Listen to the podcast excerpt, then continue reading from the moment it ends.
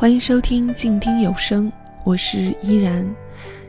刚刚大哭了一场，因为一部电影，名字叫做《溯源》。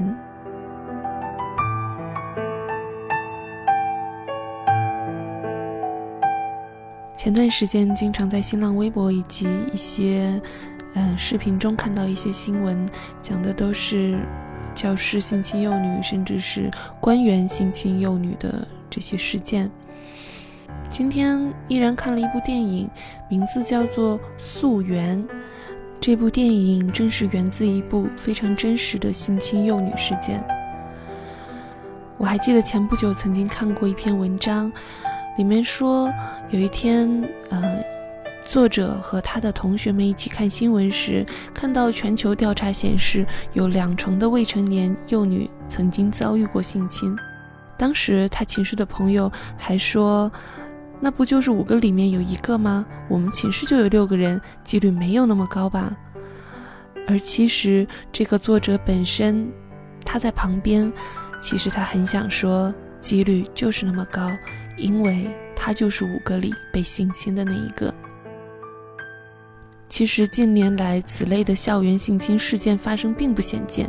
虽然能够在一时间引起高度关注和广泛讨论，可是非常令人遗憾的是，大众依然将其定义为小概率事件，或者是发生在别人身上的事。这种高度关注，过一阵便偃旗息鼓，放松警惕，这便使得罪恶的黑手得以一再伸向无辜的孩童。当这个比例逐渐加大，未成年幼女被性侵的几率是百分之二十，而男童是百分之八，已经增高到这样的程度。即便依然现在还没有为人父母，但是我想，一定要做一些什么。也许，听到我节目的人，会因此有所改变。今天想和大家分享的一篇文章，就是。来自周冲的那些被侮辱与杀害的溯源们。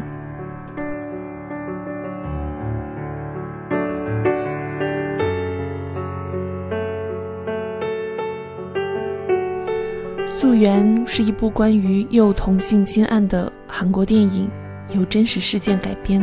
故事的主人公叫做素媛，是一个五六岁的小女孩。有着纯净的双眼和蜂蜜般的笑容，但是在一个下着暴雨的清晨，他在上学路上被强暴了，身心受到重创，奄奄一息，下体流血不止，直肠到大肠的最顶端多发性创伤与撕裂，大肠与小肠部分坏死。截去之后，医生重新做了人工肛门，从此他的腰间。多了一个便袋儿，像被翻出的污秽内脏，伴随着他阴脉密布的余生。我相信，对于溯源的痛苦来说，任何的安慰都如同隔靴搔痒。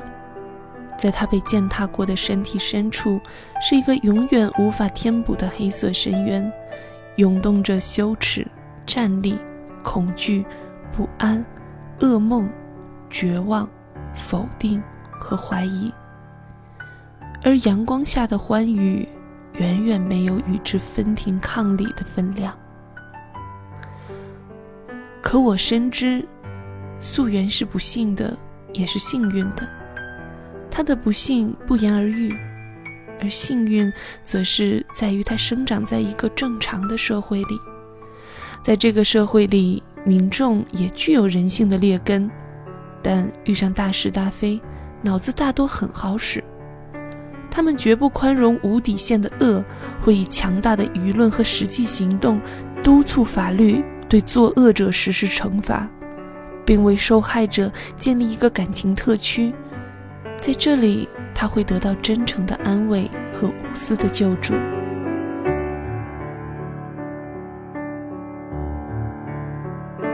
文章分享到这里。依然很想说，如果你还没有看过这部电影，希望你也可以去看。看过之后，你会懂为什么依然现在会是这样子的一种状态。我们接下来来听到周冲写的这篇文章。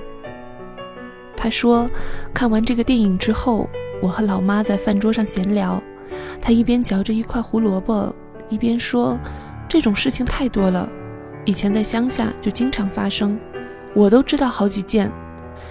但这些被强奸的女孩，人家都不可怜的，村里人会喊她破鞋或者烂货，以后嫁人都很难嫁。”没人都不会去他们家提亲的。听到这里，我想到我所经历的几件类似的事件。那时我还是一所乡镇中学的老师。有一回，一个初二年级的班主任在办公室里一般批改作业，一般漫不经心地说：“哎，你们知道不？我们班有个女孩子肚子大了。”大家纷纷抬起头。他也提高声音继续说：“刚开始还以为是长胖了，等到肚子大的已经不像话时，才觉得不对劲。一问才知道是怀孕了，六七个月了。问他是谁干的，开始怎么也不说，到最后说了，你们猜是谁？是他爹，亲爹。”听众们果然都很兴奋，七嘴八舌地追问详情。后来知道他妈早死了，他爹性欲发作时就把女儿们推在床上，在那个关起门的家里，他创造了一个罪恶的极乐世界。但是，至于女孩们来说，她们一生的灿烂可能就此被摧毁。也真是头畜生，怎么也不管管？谁管得了呀？是他们亲爸，要是他爸爸坐牢了，谁来养他呀？办公室一阵短暂的寂静，然后是叹息，再然后，有人戏谑着说：“哎，把那女孩叫过来，让我们看看呗。”那个下午，女孩被叫了过来，站在办公室里接受一干人的检阅。那是一个长相平庸的女孩，焦茶色的头发拧成一个细小的马尾。脸是扁平的，耷拉着两只肉泡眼，穿着宽大的校服，有些脏，腹部有些隆起了。他低着头，缩着肩，人往前努力地弓着，不停地用手将校服下摆往下揪一揪。大家左一眼右一眼地扫着他。过了一阵，这个展览品就被班主任打发走了。本来嘛。叫他来也没有别的什么事。他走后，办公室沸腾起来了。哎呦，这么小，发育都不成熟呢，就遇到这种事儿，以后肯定是一身病。孩子都这么大了，留是难留了，肯定得引掉。哎，这丫头以后怕是做不了妈妈了。这种事儿啊，多了去了。一个人忽然凑了过来，眼睛左右瞟了下。压低声音说：“我们学校那谁谁的父亲，不是某某村的小学校长吗？有人把他给告了，说睡了好几个五六年级的学生。啊，真的假的？后来怎么样？什么怎么样？还不是好好的在上课吗？真有意思，呵呵呵真有意思。就在这样七七八八的声音里，有一句模糊。”又清晰的话传了过来，真有意思，真有意思，真有意思。后来那个可怜的孩子辍学了，他挺着又大了一轮的肚子离开学校。走的那天，我看见他的父亲，脸是紫泥色的，干瘦，看起来挺木讷，是任何村头的柏树下都会坐着一两个的庄稼汉。他用一根扁担挑着女儿的被褥和箱子，和女儿相隔很远的走着。女孩跟在后面，低着头。忽然捡起一颗石子，砸中他的后腰。以后我再也没有见过他。我不知道那个只有十三岁的女孩将如何卸下生命无法承受的重荷。如何在问题接着问题、麻烦接着麻烦的岁月里巧妙度过余生？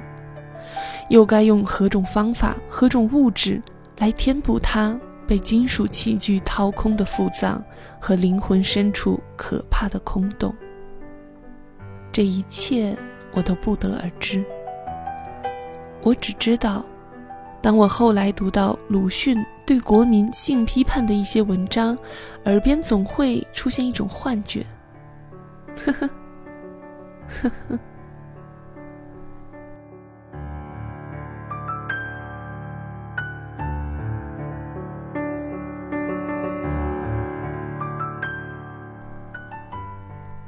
那件事情过去不久，我们学校又发生了一件大事，那真是一个多事之秋。这真是一个多事之事。下学期开学初，学生们刚报完名，领完书回家，周日下午再返回学校。镇中学的学生分散在十里八乡，往返都会经过山岭、河流、密林等危机四伏的无人区。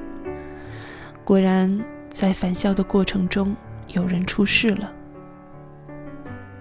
晚自习的教室里，一个女生没有来。班主任是个年轻的女老师，很怕出什么岔子，四处打听学生的下落，但是无果。晚自习结束之后，她又跑到每个寝室去询问，依旧杳无音讯。她担心有问题，赶紧汇报领导。那个时候还没有手机与电话，不能及时问询家长，只好相互安慰着，说应该没有什么事吧。一个辗转难安的夜晚就这样过去了。当冻白的清晨来临，班主任以为一切都会回归秩序，女孩会若无其事地坐在教室里，但女孩还是没有来。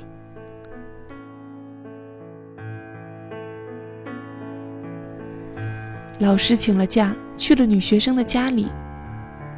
从学校去村庄的路大概有几十里，一半是公路，一半是山路，其中三四里的地方全是荒无人烟的地方，偶尔能听见野兽的嚎叫。在山路上走了将近一个小时，班主任到了女孩的家，可女孩的父亲说礼拜天下午他去了学校，一定的。我是看着他出门的。这时候，有些关于危险的猜想就再也不能回避了。老师和家长报了警，报警后的两三天里，小镇都笼在一种莫名的兴奋当中，人们翘首以待，仿佛生活终于有了点盼头。镇派出所所有的警力都出动了。和旁观的人一样，也带着莫名的兴奋感，去盘查村里的每一个人。当天，他们就找到了线索，在一个地里锄地的农民曾听见女孩的呼喊声和哭喊声。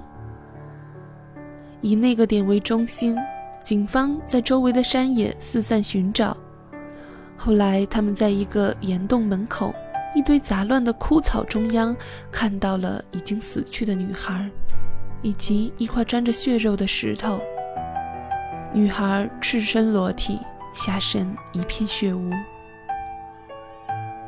民警们在附近村庄搜查，把全村人都叫到村公所门前的地坪上，脱掉全身衣服，查看他们是否有掐痕或抠伤。作恶者轻而易举地被找到了，几乎没有费力气。男人就招供了他奸杀女孩的事实。那天，他扛着锄头准备去地里，在小路上看见了只身返校的女孩。见女孩貌美，呼声邪念，拉住她往山里拖。女孩大声呼救，挣扎得很厉害，他便害怕起来，慌乱间拿起旁边的石头砸了两下，见不动弹了，就脱下女孩的裤子。完事之后，才发现女孩的身体已经凉透了。这件事在一个乏善可陈的小镇所引起的蝴蝶效应，可想而知。很长的一段时间，这都是大家在茶余饭后最津津乐道的话题。周末的时候，我回到家，正是天色渐暗的时候。邻居的胖兰来我家串门。平时他和我母亲关系并不好，但那些天不知道怎么回事，忽然间有了一种气氛，使他们变得亲密起来。他钻进我家黑洞洞的灶间，对我妈说。吃了啥好东西？母亲答了些什么，我忘了，只记得他们很快就转到了那个热闹的话题上。胖兰说：“杀千刀的。”母亲说：“是，真是杀千刀的。”我的心里想：“对，真是该千刀万剐。”但胖兰后来说了一番话。我至今难忘。他是用那种一贯的漫不经心，但又不容置疑的口吻说：“其实啊，这也并不能全怪那个男人。我听说啊，那个姑娘发育的挺早，两只奶已经鼓起来了，平时也好骚的。十一二岁的人就喜欢跟崽力玩，就不正经呀。那老男子汉哪个不会打主意？要我说啊，这种事儿。”两个人都有错，男人不对，女孩子自己也不检点，怎么就不强奸别人呢？苍蝇不叮无缝的蛋。母亲还在跟胖兰说着什么，我却听不见了。我站在灶火的黄光中发着怔，忽然感到所有的恶都是被预先允许了的。民众的愚昧与冷漠一直在为其大开绿灯。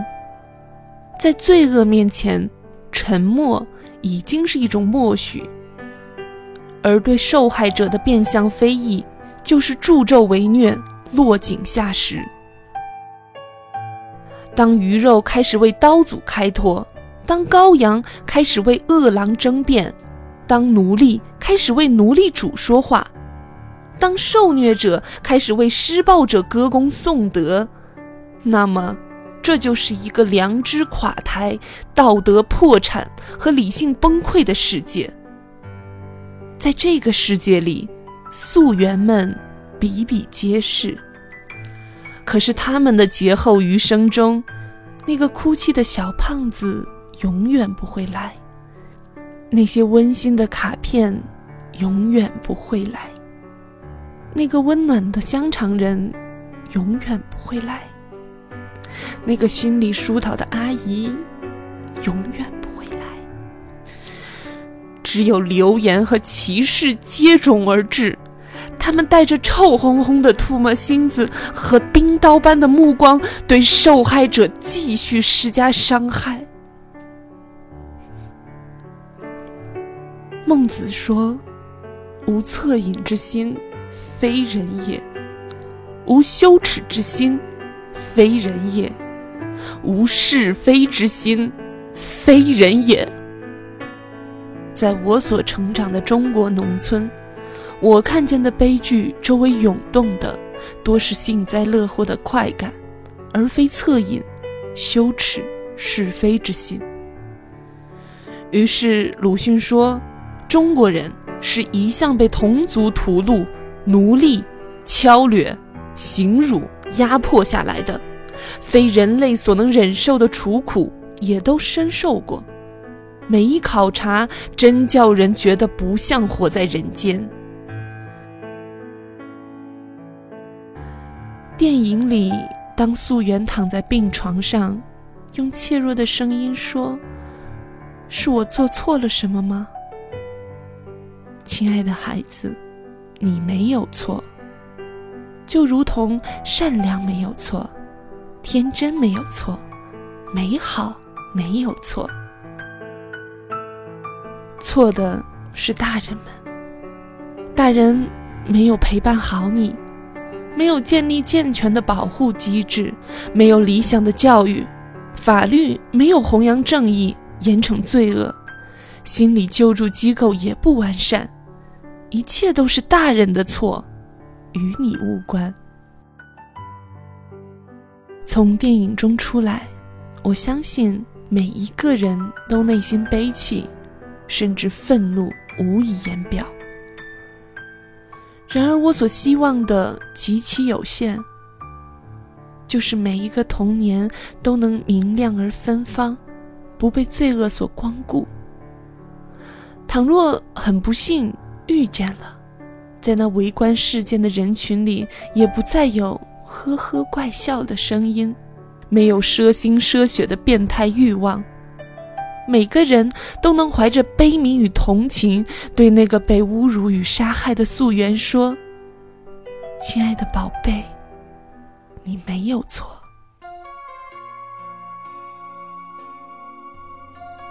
今天的这期节目，也许有一些沉重，但我想，一定要把它做出来，即便在中间依然几度哽咽。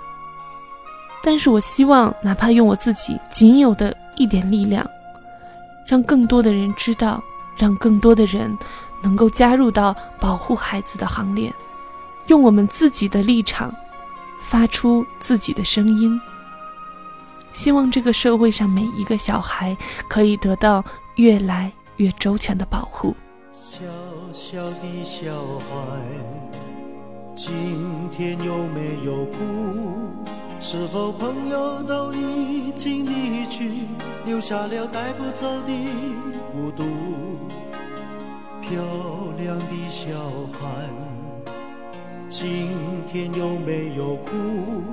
是否弄脏了美丽的衣服，却找不到别人倾诉？聪明的小孩，今天有没有哭？是否遗失了心爱的礼物，在风中寻找，从清晨到日暮。我亲爱的小孩，为什么你不让我看清楚？是否阳光吹熄了蜡烛，在黑暗中独自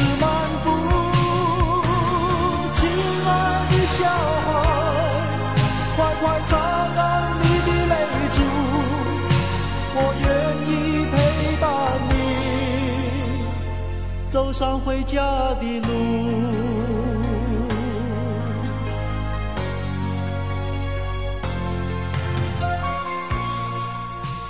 感谢收听本期的依然动听，我是依然。如果你喜欢我的节目，欢迎在新浪微博关注 NJ 依然，或者加入到我的公众微信。nj 依然五二零，感谢您的聆听，我们下期再会。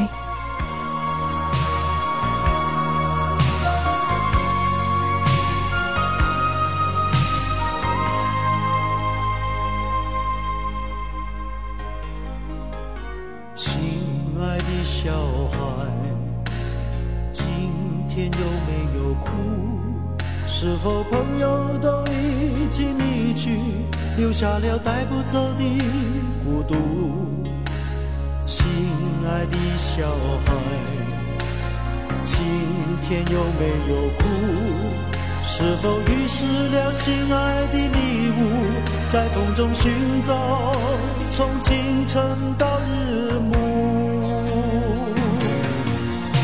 我亲爱的小孩，为什么你不让我看清楚？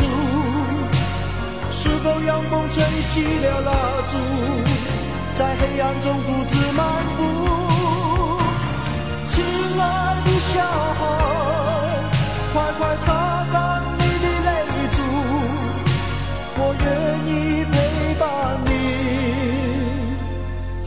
回家的路。